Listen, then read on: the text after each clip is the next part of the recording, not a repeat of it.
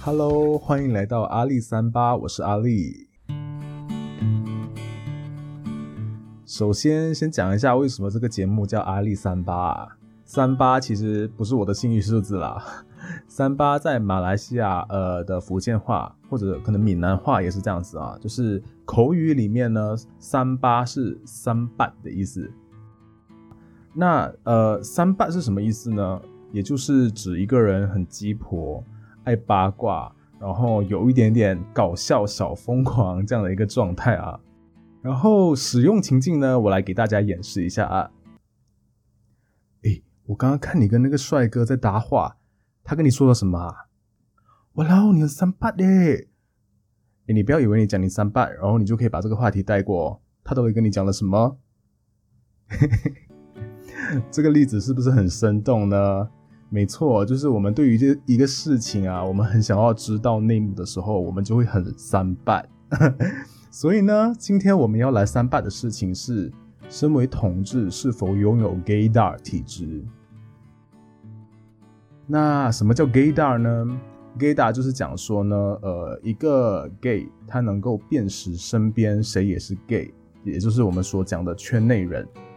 那我觉得我是一个没 gaydar 的人。可能是因为我不太会察言观色，然后不太会就是看人吧，所以其实呃，我我觉得我从小到大，嗯，没有什么 gaydar。那这是一个悲歌哦，因为其实这样子的话很容易爱上直男，然后在我的感情路上也会充满波折。为什么会有这样子深的一个体悟呢？其实是就是我是过来人啊。那是我十五岁情窦初开的初中三，也就是国中三年级。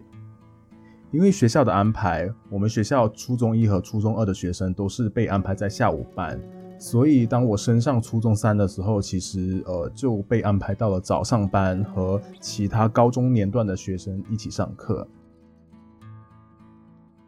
那在我第一天开始初中三的课的时候呢，就上到巴士上嘛。呃，前面的几天我就注意到，就是诶，在我们的校车上有一个长得挺帅的学长，很明显他就是学长，因为呃，我之前没有看过他，然后他一定是可能高二或高三这样的年段的一个学长。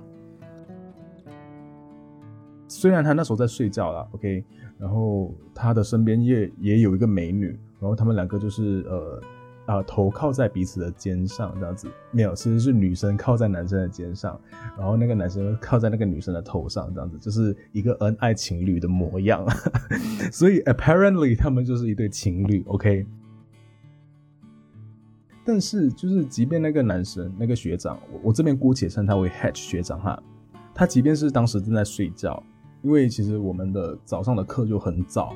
大概呃五六点这样，我们就需要上校车，然后校车又要走一段很长的路才会到学校，所以呃大部分时候我们早上就是巴士上都是一片祥和，因为大家就是都安稳的在梦乡里面。可是就我上车其实是上的比他晚，所以我上车的时候基本上都会已经看到他在座位上睡着了。即便是他在睡觉的时候，他都是英气逼人的。我说的英是英俊的英。就是他长得很俊俏，即便是闭着眼睛的时候，你都可以感受到他那个天然散发的气质，这样子。那呃，所以呢，呃，我就开始有小小的在关注他。虽然就是他他呃很明显就是有女朋友，然后他们就呃甜蜜的在恋爱中这样子。后期的观察里面啊，我就发现到他其实就真的很帅。然后我大概形容一下他的样貌啊。他就是浓眉大眼，然后有一对精灵耳。精灵耳就是呃那个耳朵就是比较向前，耳朵长得比较向前。通常有精灵耳的人呢，看起来会比较聪明的样子啊，就看起来比较 smart。然后他就是看起来很 smart 的那种，而且他还有一颗跟杨丞琳一样位置的泪痣，画龙点睛，真的很帅很帅。然后。呃，我觉得真的很好看。然后与此同时呢，他又是一个举止很斯文，所以你会感觉到他就是很有气质，而且他笑起来的时候又非常的阳光，而且甜美，所以我就真的是被他迷到了。OK，所以我就辗转的呢，就是开始关注他，然后开始 stalk 他的 FB，stalk 就是去开始去肉搜他。然后呃，辗转了也找到了一些关于他的资料，像是他其实是棋社的社员，就是呃下棋的那个棋哈。然后他是理科生，呃，我忘记他是高二还是高三了，反正他反正他就是大我大概三年吧，应该。除了这个以外呢，就是我只是只是知道了这个人，他其实那时候还不认识我，嗯，那就这样子一个偷偷的暗恋啊，大概维持了半年后。有一天我上车的时候，就发现到，哎，这个 H 学长啊，他独自一个人坐在靠右边啊的那个位置，靠窗的位置上，然后独自落寞的看着窗外。我心里就想说，哎，他是他的女朋友请假了吗？但是在后来的几天啊，我才发现到他的女友其实是坐到了最后面的一个，就校车最后面的座位上面。Apparently，他们就是这样子刻意的坐开，应该就是他们其实分手了。OK，在知道这个情况之后，其实我就觊觎他身旁的那个座位，觊觎了几天。终于某一个早晨，我下定决心坐到了他身旁。像我就像我刚刚讲的嘛，就是通常我上车的时候他已经睡着了，所以那一天他其实也是睡着的状态。然后我就默默的坐到他身边，他也没有察觉，所以呃，他应该是一个睡很熟的人啊。在校车的左拐右弯之下呢，他的头也跟着那个校车啊，一边睡，然后一边被弄得被晃得左摇右摆。啊，在某一个 sudden 的时候呢，呃，他的头就这样猝不及防的靠在了我的肩膀上。我那时候整个心跳都快要跳出来了，你知道吗？就是你默默喜欢的那个人啊，他突然间跟你有了肢体接触，而且他还把他的头靠在了你的肩膀上。Oh hell！我那天是走了什么运吗？哈哈然后，而且有那一瞬间啊，我真的就是很想一直在他的旁边，成为他的依靠。因为校车的左拐右弯，所以他是在无意识的情况之下把头靠在了我的肩膀上嘛。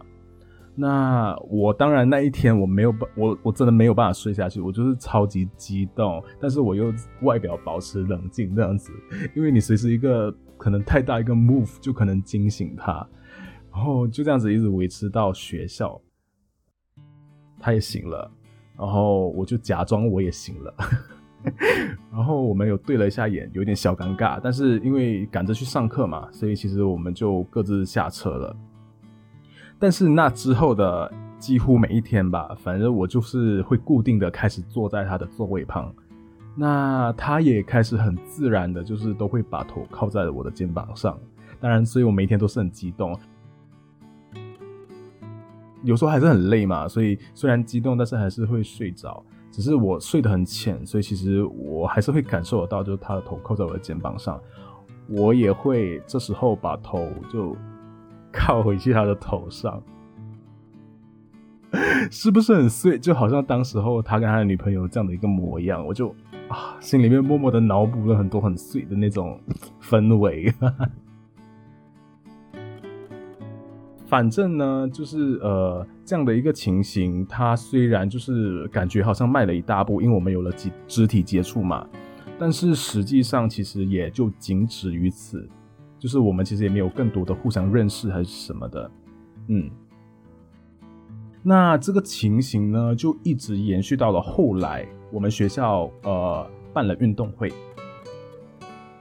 那时候呃学校办了运动会啊。那这位学长他真的是非常非常的有才华，所以他其实也透过了筛选进到了啦啦队，在阳光底下，绿绿的草地之上，他的整个阳光和腼腆更加展现了他的帅，然后让他的这个英俊再上了一个新的高度。我真的是完全深深的陷入这个这个单恋里面了，我觉得。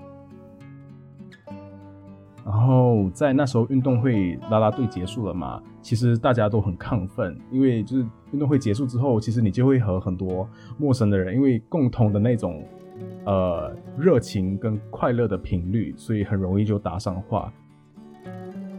于是，在我们上了校车之后，我也就很自然而然的和他搭上了话。那他也和平时很腼腆的那种内向的的的性格不一样哦，因为那一天就是当然可能拉拉队的关系吧，所以嗯，他也突然间就呃 switch 到一个很 open 的模式，所以我们就开始了聊天搭话，然后聊起彼此喜欢的歌。然后他就开始偷偷的拿出他的手机，然后让我听他的手机的播放列表，才了解到哦，原来他喜欢的歌手是周杰伦，然后他喜欢 Linkin Park，就是林肯公园，然后开始聊一些有的没有的。这时候我才觉得，哎，我们真的是有在实质上的认识，成为朋友这样子，进了一步。那也。呃，很明显，就是这之后，我们即便是在呃路上遇到，在学校的路上遇到，我们也都都会点头打个招呼这样子。当然，呃，这个很快乐的日子很快就呃到了一个结束的时候，因为我跟他其实差了三年嘛，就是我初中三的那一年，他是高三，所以其实呃在运动会的几个月后，他也就开始了呃考试。考试了也就接近毕业了嘛，所以在他毕业的时候，其实呃，我们这样的一个关系吗？我的这份喜欢，反正就这样放在心中，无疾而终。当然，现在的我看回去的时候，你就会发现到，很明显他就是直男啊，因为直男会超爱周杰伦。OK，这个可能有一点点 stereotypes，就是有点刻板印象。但是我真的发现到，就是我身边，如果他们非常非常喜欢周杰伦的话，基本上都是直男无误。那九零后哦，他们的童年偶像可能是呃 S.H.E、蔡依林、呃萧亚轩，那他们有几乎有九成九的几率，他们就是 gay。所以其实呃，我猜在我的猜测里面，他其实呃应该是钢铁直男啦，我觉得。那呃，因为要做这集 podcast，其实我最近也偷偷的回去看了一下他的 FB，呃，一如既往的没什么更新，他其实之前就没什么更新的。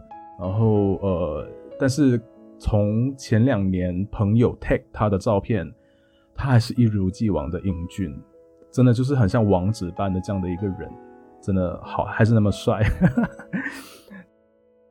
当然，那之后我还是有陆续喜欢过几位直男啦。但是呃，当然有各个不同的故事，然后有一些也比较 heartbreaking。当然那是 another story，我们有机会再说。可是，在面对喜欢直男这件事情呢，我现在其实有一点就是释怀了。就如果说我真的很不小心喜欢上了一个直男，然后可能我跟他告白了，然后他拒绝我了，我也会觉得哦，好，那就这样吧。就是已经不会像以前这样子，就是。啊，为什么是这样子？然后甚至有一点讨厌我自己，为什么是男生这样子？现在已经不会有这样的感觉了啦。但是呃，我觉得呢，呃，这个也是时间的历练下来的结果。如果现在在听着这集 podcast 的你，刚好也跟我一样是很容易爱上直男的小 gay，那我们先来空中 high five 一下好吗？来，我们来 air air high five。我知道 how you feel，OK，真的。只是呢，我觉得这份喜欢其实呃很难会有一个结果哈。嗯，我知道可能有些听众朋友会说，哎呀，为什么我们不要尝试掰弯指南呢？可是，在我的看法哈，我觉得掰弯直男这件事情其实是童话。就是他在现实里面发生的可能性几乎太低太低了，除非他原本就已经是呃在思考着自己的性倾向这件事情，不然的话，其实其实就是他的性本能里面就不会对男生产生呃喜欢的话，那基本上就很难 works。所以呢，呃，我觉得如果你也是就是很容易爱上直男的小 gay，那我觉得我们可以在心态上做一些调整。嗯，怎么调整呢？我分享一个我曾经在 YouTube 上看过的一场台湾的 TED 演讲。好了，这个讲演讲呢是呃张国阳先生的演讲，他的标题是“为什么我们不该追求爱情”。呃，我觉得这一个演讲，它其实也非常适合，不管你是呃直男或者弯男，或者你是男生或者你是女生，whatever。但是我觉得这一个里面在讲的其实是一个爱情观。那我现在来分享一下。这场演讲的重点是在于，其实我们不应该去追求爱情，因为追跟求其实都是把自身放在一个比较低价值的低身段表现啊。你就是处在一个哦，他他是我心中的男神或女神，他有一点遥不可及，所以我觉得我应该要去追求他，我应该花很多时间努力让他爱上我。可是你们不觉得吗？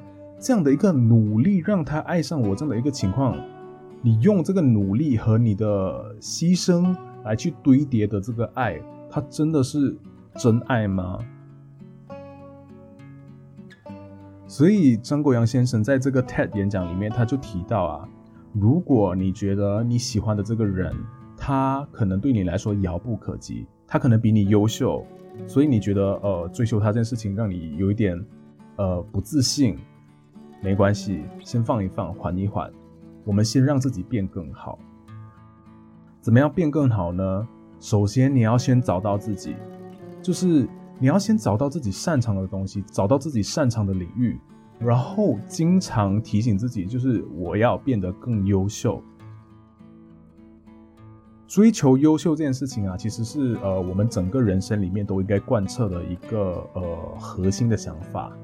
啊，他认为就是，呃，当我们在追求让自己更优秀的过程中，或者是当你渐渐变得更优秀的时候，其实你就更容易获得那个男生或者女生，或者是甚至你会看到一个更广阔的世界，有更多的人可以让你去选择，并且你们是在同一个基础之上，就是你们在 same level，共同互相吸引，在这样的一个互相吸引的爱情里面。不觉得才比较有可能发展的更远吗？反正我是被他说服了啦，所以我就觉得，嗯，与其就是一直想说，哦，他好优秀哦，我都没有办法达到他这样的程度，还不如就是，呃，我开始让自己变得优秀一点，然后渐渐的我变得优秀了，他就有可能喜欢上我啊，或者到时候可能我也不一定那么想要他作为跟我一起共同经营生活的伴侣了呢。对不对？所以我觉得，嗯，他这个演讲也对那时候很没有自信的我带来一个很新的想法跟观念。当然，我知道追求直男这件事情其实是没有结果的啦。但是你觉得他很优秀，他吸引到你，那你可以渐渐的让自己变得也很优秀。最终的重点可能已经不再是让他喜欢回我这件事情。而是在于我变得更优秀之后，我可以认识更多人。那我和谁，我们可能可以发展成，呃，可以一起经营生活的伴侣关系，或者是最终我决定我想要自己一个人经营我的生活，那也很棒，对不对？所以我觉得先找到自己这件事情是比较重要的。就与其放在低价值低身段来让自己困在那个自卑情节里面啊，还不如就是渐渐的让自己成长茁壮起来。所以这是最后今天的最后，我想要跟大家分享的这个演演讲。大家如果有兴趣的话，都可以去 YouTube 寻找，就是张国阳的《为什么我们不该追求爱情》。挺短的一个演讲，但是我觉得 meaningful。那今天我们分享的这个故事就到这边。如果你喜欢我的 Podcast 的话，记得点关注哦，我会尽量每周更新啦。那另外呢，也可以到 IG 追踪我。我的 IG 是 A L I 下划线 S A M P A T。那今天就先到这边，我们下期节目在空中相见哦，拜拜。